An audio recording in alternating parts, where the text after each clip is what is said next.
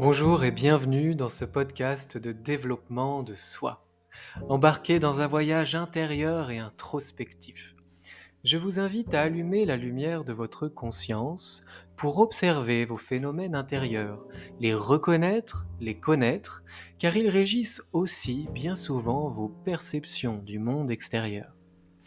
Grâce à ce travail de conscience lumineuse, passer de l'introspection à l'action, de la connaissance de soi à la réalisation de soi, en plein alignement avec qui vous êtes vraiment. Je m'appelle Romain, formateur et coach aux multiples passions et expertises, et avec mes outils variés, tels que le coaching, la programmation neurolinguistique, la sophrologie, la méditation, l'hypnose, l'équi-coaching, le reiki ou encore le bilan de compétences, je vous accompagne de manière personnalisée, sur mesure, dans votre développement personnel ou professionnel.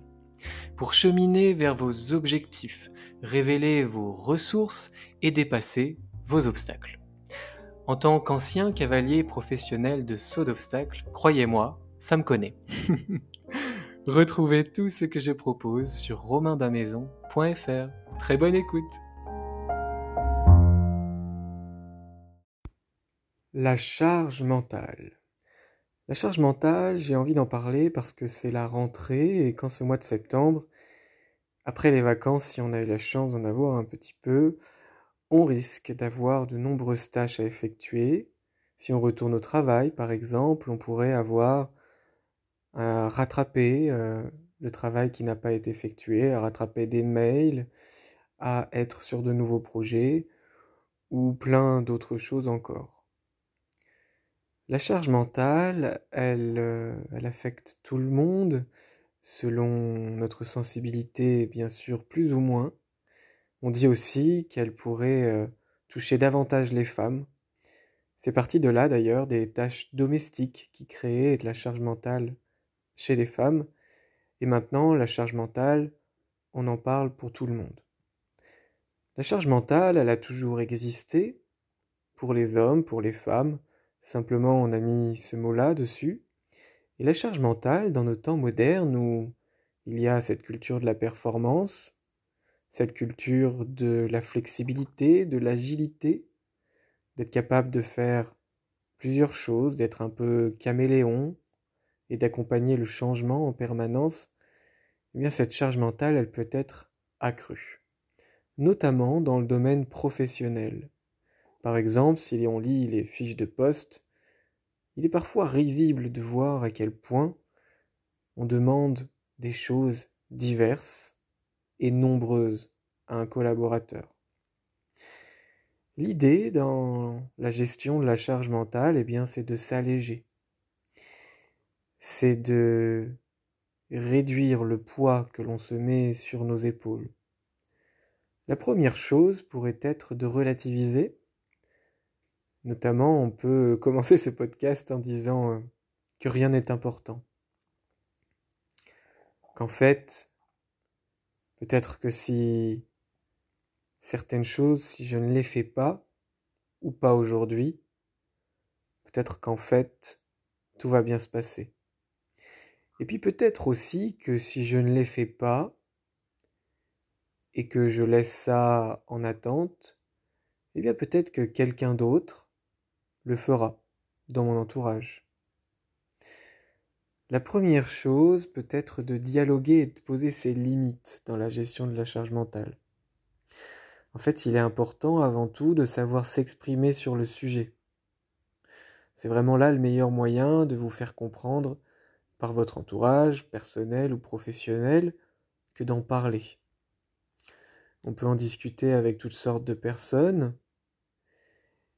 Et généralement, quand on en discute de cette charge mentale, on peut s'apercevoir qu'en fait on n'est pas seul face à la situation et aux tâches à effectuer. Ça rassure, ça soulage, et ça peut aussi permettre de trouver des solutions. Peut-être que l'autre peut nous rassurer en disant que lui aussi, il rencontre parfois des difficultés à gérer la charge mentale, la tout doux. Peut-être aussi qu'en en discutant, certaines personnes se proposeront de nous aider, ou bien nous donneront des conseils pour relativiser, pour lâcher prise. Ça fait très bien le pont, ce point-là, de dialogue, avec le deuxième point qui est de déléguer. De déléguer et de sortir de ce syndrome de toute puissance, voire pour certaines personnes du syndrome du sauveur, où on aurait cette responsabilité de porter beaucoup de poids sur nos épaules, de s'en mettre plein le dos, comme s'il n'y avait que nous pour réaliser tout cela. Finalement, en fait, la charge mentale dans notre système, ça peut aussi être une histoire qu'on se raconte pour nous rendre plus importants, pour faire comme si, eh bien, tout dépendait de nous. Ça peut être, selon notre histoire, familiale souvent, en lien avec la place qu'on a pu prendre dans notre famille, notamment par le fait de faire les choses. Parce qu'on le sait, à l'origine, évidemment, l'amour est plutôt inconditionnel. En vérité, dans nos sociétés, l'amour, même si à la base il est inconditionnel, pour la plupart des enfants avec leurs parents, en réalité, il se marchandent contre des bonnes notes à l'école, contre un bon comportement, contre de la gentillesse, contre des services rendus. Bref, selon notre histoire personnelle, on peut s'interroger sur quel poids on a pris sur nos épaules, comment on a pu acheter cet amour-là, comment on a pu acheter la reconnaissance des autres, comment on a pu se faire accepter. Est-ce que en tant qu'enfant, on a été chargé par nos parents de faire des tâches, de s'occuper de nos frères et sœurs ou autre chose? Ces questions-là, ça peut être des questions intéressantes pour identifier la source d'un mécanisme qui aujourd'hui nous surcharge. Dans le fait de déléguer, il y a évidemment cette idée que vous n'êtes pas obligé de tout assurer en permanence. Si vous manquez de temps, si vous manquez d'énergie, eh bien, déléguez les tâches qui peuvent l'être. En premier lieu, peut-être à votre entourage proche, à votre conjoint, à des collègues de confiance. Et la personne qui vit avec vous, la personne qui vit avec nous, dans le dialogue, est sans doute parfois euh, en mesure de nous soulager, et vice-versa d'ailleurs quand la situation s'inverse. Parfois, on peut laisser faire les autres.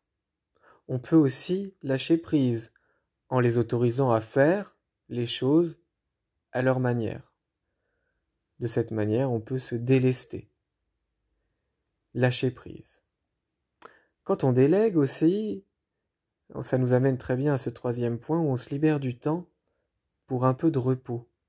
L'idée, c'est de se dire j'ai le droit au repos. Le repos est essentiel évidemment dans le processus de régénération et on peut parfois dire qu'on n'a pas le temps pour le repos, que c'est plus facile à dire qu'à faire de se reposer. Posez-vous cette question. Dans votre journée, de combien de temps disposez-vous pour vous reposer? Et selon votre état, de combien de temps auriez-vous besoin pour vous reposer de manière qualitative?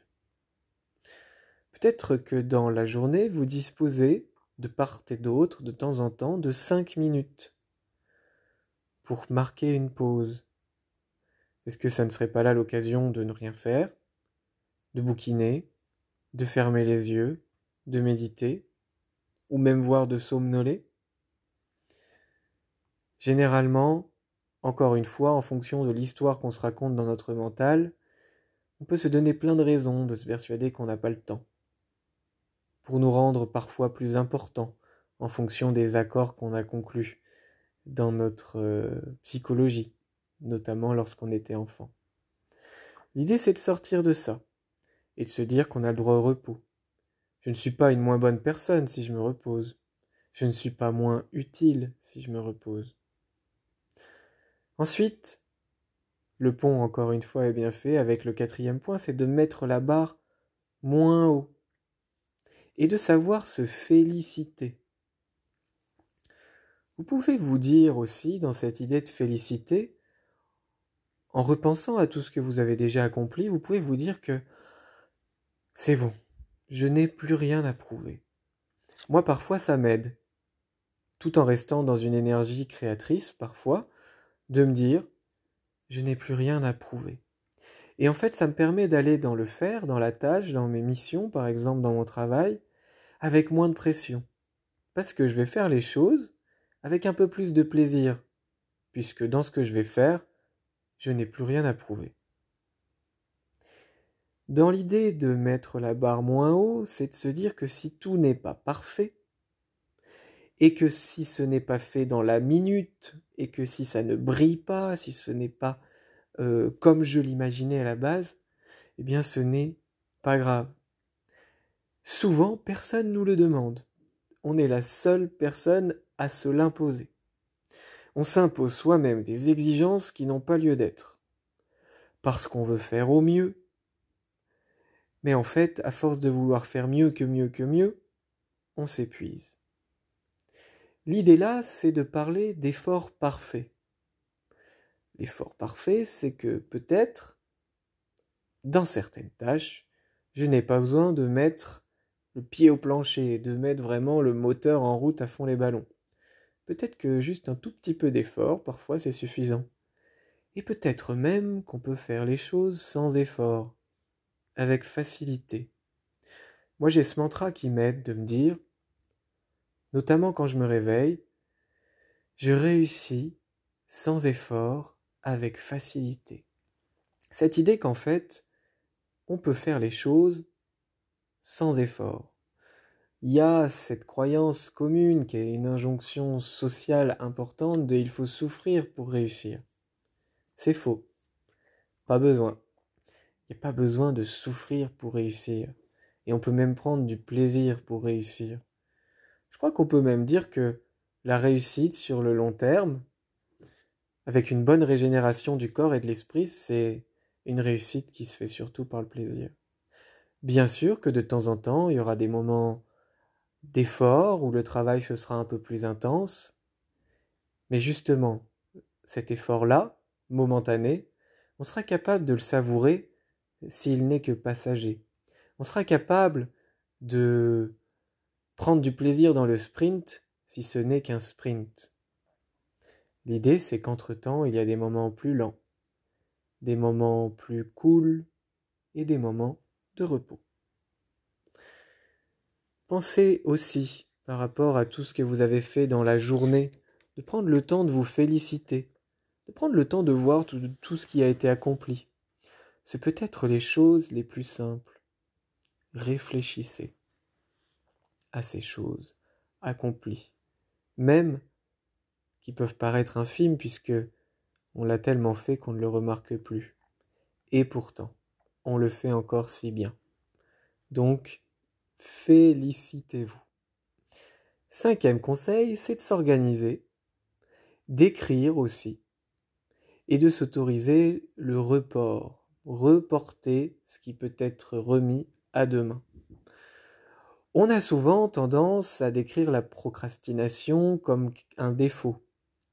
Dans le cas de la charge mentale, lorsque vous êtes trop exigeant avec vous-même, la procrastination peut être un excellent médicament.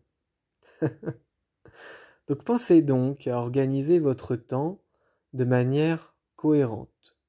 Priorisez, laissez tomber ce qui n'est pas important ou mettez-le en optionnel. Parce que, en fait, enchaîner les tâches en suivant une certaine logique, un, certain ordre de préoccupation, euh, un certain ordre d'importance, permet de ne pas trop se disperser et de mettre aussi notre énergie, notre intention, notre attention sur une tâche à la fois. Ce qui peut créer la charge mentale, c'est d'avoir beaucoup trop de blocs d'idées, de blocs de pensées dans notre tête. En neurosciences, on dit qu'au-delà de trois ou maximum quatre blocs de pensées qui circulent en même temps dans notre esprit, on est en surchauffe. Des blocs de pensée, c'est par exemple là, en même temps que je vous parle, je pense à la feuille sur laquelle j'ai préparé ce podcast, il y a une araignée sur le mur, donc je pense aussi à l'araignée, et je vois l'heure défiler sur la télé. Tout ça, ça peut paraître aussi simple, mais dans une même situation, j'ai quatre blocs de pensée. La télé, l'araignée, la feuille et mon téléphone portable sur lequel j'enregistre le podcast. Imaginez comme il est facile de surcharger notre esprit de blocs de pensée. Donc l'idée c'est d'épurer, d'être plus sobre, notamment grâce à l'organisation en amont. Il y a un exercice d'écriture que je pratique lorsque je suis en surcharge mentale qui aide bien. C'est le soir, avant de se coucher, noter tout ce que vous avez accompli dans la journée et qui vous vient à l'esprit. Ensuite, Notez tout ce que vous allez accomplir le lendemain et qui vous vient à l'esprit. Et après, allez vous coucher, profitez de votre soirée, faites ce que vous voulez. Moi je trouve que coucher sur le papier les choses, ça allège l'esprit. Je fais du coaching professionnel et c'est un petit exercice que j'ai donné à pas mal de personnes et qui a marché pour euh, bon nombre d'entre elles. Donc, pourquoi pas? Ensuite, dernier point, last but not least, c'est positiver. Toutes les tâches que vous accomplissez pour votre foyer, au travail, aussi pénibles ou ennuyeuses soient-elles, sont une contribution au bon fonctionnement. Peut-être que certaines, vous pouvez les laisser tomber parce qu'elles sont inutiles, peut-être que certaines, vous pouvez les déléguer, et il y a certaines, dans tous les cas, que vous faites et qui sont super chouettes. Il s'agit aussi, et c'est dans le même esprit que de se féliciter, ben, de prendre un peu de recul et de mettre un peu de conscience sur les choses qu'on fait. Et de se rappeler que, à la base, c'est quelque chose, souvent, que nous aimons faire, que nous avons eu envie de faire. Et c'est quelque chose qui peut nous procurer du plaisir. Donc l'idée c'est de ralentir un peu, d'observer et dans l'instant de savourer les sensations. Tout ce que vous faites, c'est important. C'est marrant parce qu'on finit ce podcast un peu à l'inverse du début où on disait que rien n'est important. Et en même temps, quand on dit que rien n'est important, ça veut aussi dire que tout est important. Ce que vous faites, c'est beau, c'est important, ça contribue. Donc positivez. Prenez du plaisir dans vos tâches qui n'empêche pas de déléguer, de laisser tomber pas mal de choses. Mais ce que vous priorisez, ce que vous faites quand même, puisqu'on est dans un monde où on fait, on se lève, on se brosse les dents, on se lave, on fait à manger, eh bien prenons du plaisir à tout cela. J'espère que ce podcast sur la charge mentale vous aura aidé. Euh, je vous souhaite une bonne rentrée à tous. N'hésitez pas à, me faire de retours. J'adore euh, quand j'ai des retours euh, sur les podcasts, de voir comment euh, ça peut germer dans, dans, votre réflexion, comment ça peut nourrir votre réflexion. Et vos retours me nourrissent également. Donc, ben, à tout bientôt pour un nouveau podcast. Et juste après ce podcast, il y aura une méditation pour nous aider à alléger la charge mentale. Une méditation orientée charge mentale. Mais je crois que bon nombre de méditations, sinon toutes les méditations, peuvent vraiment euh, nous y aider. À bientôt!